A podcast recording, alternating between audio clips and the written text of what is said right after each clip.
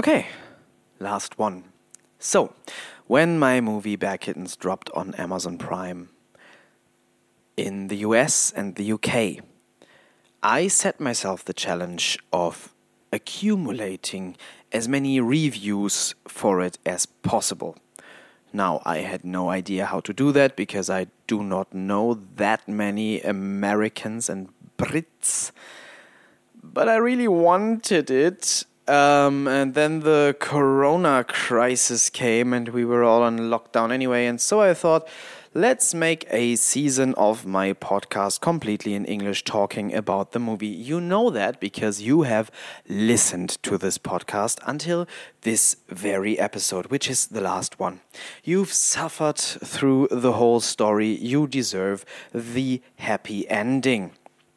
You only deserve it if you have already gone to Amazon Prime, watched the movie, and left a review. So here it is. After making Bad Kittens, Nissan and I decided to move to Spain. There was no intelligent reason for that. We had an okay thing in Germany.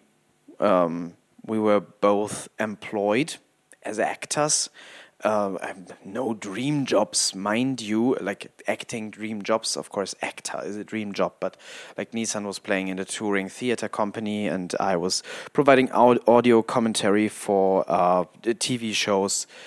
It was okay. We had okay money. Um, plus, uh, I had this teaching gig, and now every now and then we would make a no budget film, but that just wasn't enough. We didn't want to keep making no charming, no budget films in Hamburg's parks. Uh, I didn't want to keep uh, doing audio commentary, and I didn't want to keep teaching. Nissan didn't want to keep uh, touring with that theater company. We wanted to go and do bigger and better things. We wanted to have proper budgets uh, for bigger movies. We wanted to make uh, more of those and completely concentrate on that. So things felt quite stale, and we sort of felt like there was a there was a danger of relaxing into this. Like we had enough money, we had an okay job situation, and we could more or less do what we loved uh, on the side. So many people just accept things at that point and go on like that. that terrified us. And we thought we needed the fear. Now, the fear is a concept from Friends. Uh, Joey uh, explains it to um, to Rachel when he wants to talk her into quitting her job as a waitress.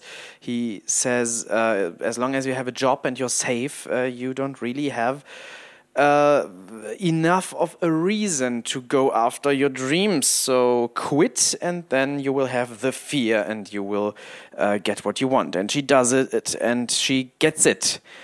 Um, now, here's a life lesson, kids. Never listen to a sitcom character, especially not to one portrayed as very, very stupid.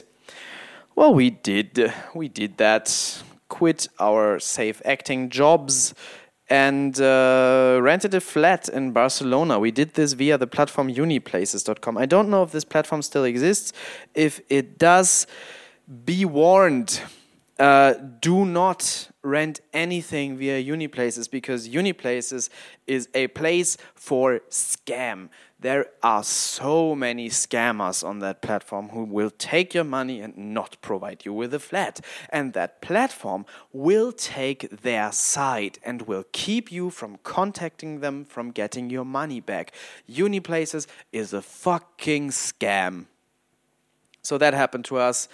Uh, luckily, uh, I was able to yell at the people from Uniplaces on the phone for a while and threaten them with a lawsuit until they gave me the number of uh, the lovely tenant that had uh, taken my money and not provided me with a flat. Um, that tenant had written me an email. Uh, she was called Maria, and she was a lovely old uh, Spanish lady, and uh, she was so saddened to tell me that that flat had burned out, so um, it couldn't be rented. There was nothing that could be done, and she couldn't give me my money back. I called Maria. Maria was a man. Um, he said, "I don't speak English," and then uh, proceeded to speak English. Um, and I yelled at him, and then I started to like he he hung up on me, and I started to terrorize him via phone and call him again and again and again and call him names and uh, yell at him and um, yeah then he gave me my money back that fucking bastard but if you do not want to go through such an ordeal never rent anything via Uniplaces because that site is a motherfucking scam set up by scam artists, and they, I hope they die and rot in hell. Fucking, fucking scammers. We then went to Barcelona anyway. Um, we did not have a flat now. We uh, had an Airbnb and we were looking for flats. We couldn't find anything because Barcelona is very, very, very expensive. But you know what's not expensive? Malaga. And you know where Malaga is? Right by the sea. Lo- loads better than Barcelona. Um, so we went to Malaga and uh, looked at flats there. no, we looked at one flat there. We uh, took a bus to that flat. It's it's it's a bit on the outskirts of Malaga, um, in a in a uh, I don't know part called Torrox, um, Torrox Costa, or something like that. Um, we went there by bus. It's 20 minutes from from uh, Malaga Central, I guess. Um, and on our bus ride there, we said, well, we obviously won't rent this flat because it's just one room. It's tiny, uh, but hopefully, hopefully, uh, the guys renting out that flat have another one, a bigger one, a better one that we could take. Then um, we took that flat because we are really stupid, but it was nice actually. It was right by the sea. Um, the size actually wasn't a problem for us. I mean, I was uh, alone there most of the time later anyway, because uh, Nissan had a really cool uh, theater job. Um, and we would be in Hamburg a lot because we would shoot more stuff and work more. Uh, it was, all in all, it was a stupid idea moving to Spain. But uh, the time we did have there was amazing, um, right by the sea, and it was quite beautiful flat was small but beautiful. It was all very beautiful. It was very nice to live there and uh, between projects to go back to Spain and uh, live in the sun and on the beach. I like that. There in uh, Malaga, in that flat, we edited, uh, or Nissan edited Bear Kittens. Um, the whole project was on a hard drive. Uh, now, I said this before. We are stupid people. We had not um, made like a security copy or anything. So we had this hard drive, and on that was Bear Kittens. And uh, without that hard drive, Bear Kittens would cease to exist. And that fucking hard drive was so unreliable. There were weeks in which it wouldn't appear uh, after being plugged into uh, the laptop. It was it was so nerve wracking. Um, but everything worked out. We found a colorist via Fiverr, or Nissan found a colorist via Fiverr. Um, that was actually good. Fiverr, I mean, Fiverr is full of scam artists too, but this guy was awesome, Jordan from Australia. Um, he did the the color grading. Uh, then we reshot that scene. I told you about that scene in the last episode. That scene is the scene uh, in which an actor had uh, had um, not shown up, and uh, a non-actor had tried to play the role, but it hadn't really worked out. So this time we had asked uh, a great actor I know. And um, I was in Spain, but there was a, a friend of ours uh, in Hamburg in her flat. Uh, she filmed the whole thing. Um, she was the one woman crew for this particular scene, like it's it's Sophia's flashback. Um, Nissan was in Hamburg. She uh, helped her set up the scene, but she I think she she had to go to a casting or something on the day that, that, that it was shot. And I directed this via Skype. That was an experience. I don't need to do that again, but uh, it worked out, and I really love um, I really love that flashback. Might even be my favorite flashback. Um, yeah. Before that, before the directing via Skype, uh, Nissan and I went back from Spain to Hamburg and made uh, the second season of uh, the acting students for that um, uh, for, for, for, that drama school, uh, for which we had made Bear Kittens. We had made a first season of the acting students. It's, it's like uh, a web series, image film thing. It's a comedy series about uh, students of that school. Uh, the second series is, is a lot more sitcomy than the first one. The, the first one, um, a bit more documentary style. Let's say the first one uh, is. Um, is inspired by The Office, and the second one is inspired more by Scrubs. Uh, we we loved making that. Uh, from that, uh, like that was the first time we worked with that uh, DOP, who then made the flashback. So I had an esta uh, established language with her that made it uh, possible, even better, um, to to direct via Skype.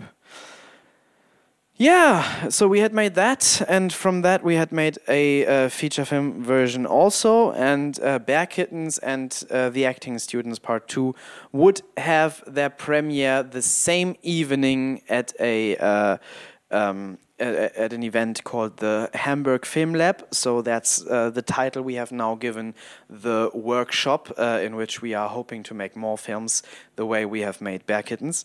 Um, and uh, there was a third short I had made with uh, students from another class in that school too. Um, and that was the night when we would uh, present Bear Kittens to the world for the first time, and it was amazing. It was it was so hard getting there. Like we were working on the stuff until the very last second. I uh, sat in, in in the subway and was doing color grading on the acting students. My my birthday, I spent the whole day working on uh, the stuff. We we only just got it ready to give it to uh, the people from the cinema. Um, and then we didn't think about it anymore. Then we went to the cinema, to the Hamburg Film Lab, and it was sold out. Uh, it was overflowing with people. People sat uh, on the floor, and um, yeah, they loved it. They laughed. They had fun.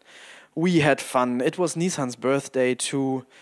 It was really good. It was a really great night. Um, after that, uh, the uh, German art house streaming service realeyz uh, took it into their program. Um, we were able to go to the Sanford International Film Festival with it. It was our second time at the Sanford International Film Festival, which is a great film festival. Um, they, they, they program such great movies. Um, and uh, we were really proud to win Best Feature and Best Acting Ensemble there. Um, it was screened at the film festival Homochrom in uh, Cologne and Dortmund. Uh, it was the last of those, actually. Um, so it was an honor to be a part of that too. And then it was screened at the uh, Derby Film Festival, which uh, no, no, no. This time it was called the Para Cinema Weekend. That used to be a part of the Derby Film Festival when we were there with uh, Leon, for example. Now they uh, sort of sourced that out. No, that's the wrong word. Like the Para Cinema Weekend is its own festival now because I think it grew too much. Um, and uh, yeah, thanks to that screening, I think uh, Kittens will soon have a Blu-ray release, but more on that uh, when when it's all uh, official and published. Like it is official, everything is signed. Otherwise, I wouldn't say it now.